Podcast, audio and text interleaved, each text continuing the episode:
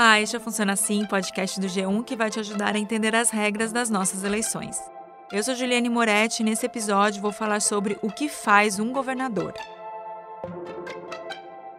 Representantes de 23 estados e do Distrito Federal, governadores fizeram críticas aos ataques do presidente Bolsonaro a ministros do Supremo Tribunal Federal e afirmaram que a postura do chefe do Executivo Federal afronta os princípios da democracia. Além do Rio, também Cuiabá e Salvador suspenderam a vacinação por falta de estoque. Hoje, os governadores cobraram um cronograma e o ministro da Saúde prometeu 230 milhões de doses até julho.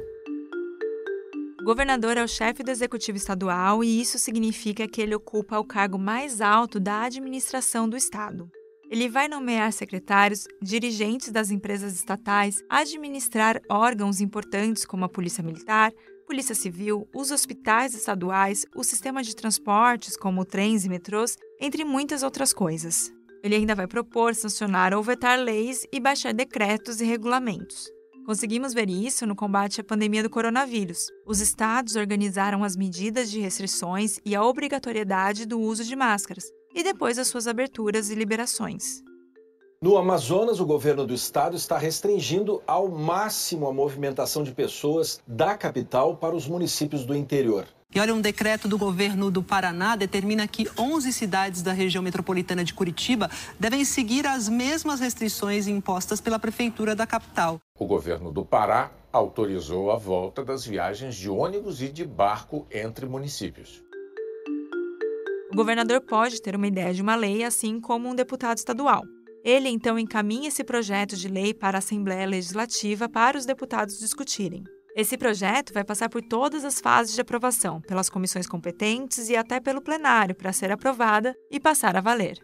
O governador de Minas, Romeu Zema, já recebeu o projeto de reajuste salarial para os funcionários públicos. Os deputados aprovaram o projeto do governo que previa aumento para a segurança e aí estenderam esse aumento para 70% do funcionalismo. O governo de São Paulo quer aprovar em regime de urgência a reforma da Previdência dos servidores públicos estaduais. O projeto está pronto e já tem data para ser encaminhado à Assembleia Legislativa. Governador ainda precisa organizar o dinheiro do Estado.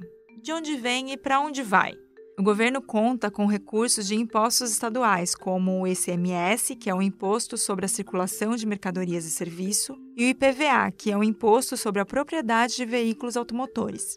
Além disso, o governador tem disponível repasses feitos pelo governo federal. Por isso, ele precisa defender os interesses do Estado em Brasília, em busca de investimentos. Ele tem espaço para negociar o recebimento de verbas para o Estado que representa, com ministros, parlamentares e até com o presidente da República. Governadores entregaram ao presidente do Senado, Davi Alcolumbre, uma carta em que pedem a aprovação do projeto de ajuda aos estados. É claro que ele não vai cuidar sozinho de todo o dinheiro arrecadado. Com base nesses recursos, o governador precisa apresentar para a Assembleia Legislativa e depois cumprir três planejamentos. Ah, o presidente e os prefeitos também precisam fazer esses planejamentos e mostrar para as casas legislativas. O primeiro documento é o Plano Plurianual, o PPA, que define quais são as metas para os próximos quatro anos. O outro é o Projeto de Lei de Diretrizes Orçamentárias, a chamada LDO, que é aprovada cada ano e estabelece o que vai ser feito no ano seguinte para ter equilíbrio nas receitas do Estado. E por último, a Lei Orçamentária Anual, a LOA, que calcula tudo o que o governo vai conseguir arrecadar e tudo o que vai precisar gastar. Tudo isso serve para os governadores prestarem contas às assembleias legislativas e mostrar aos deputados quais são os planos para organizar todo o orçamento do governo. No meio disso tudo, o governador também deve, durante a sua gestão, implementar políticas públicas e programas estaduais em diferentes áreas. Pode ser atender idosos para melhorar algum aspecto nas escolas de ensino médio, para promover atividades esportivas para os jovens ou criar programas de proteção aos animais, por exemplo. Em Pernambuco, uma campanha contra a criação de animais silvestres está devolvendo para a natureza bichos que viviam em casas e apartamentos. Para isso, ele tem a ajuda dos secretários estaduais que cuidam de segmentos específicos, como saúde, educação, segurança e meio ambiente. Esses secretários são basicamente os ministros da esfera estadual e, da mesma forma, são nomeados e demitidos pelo governador.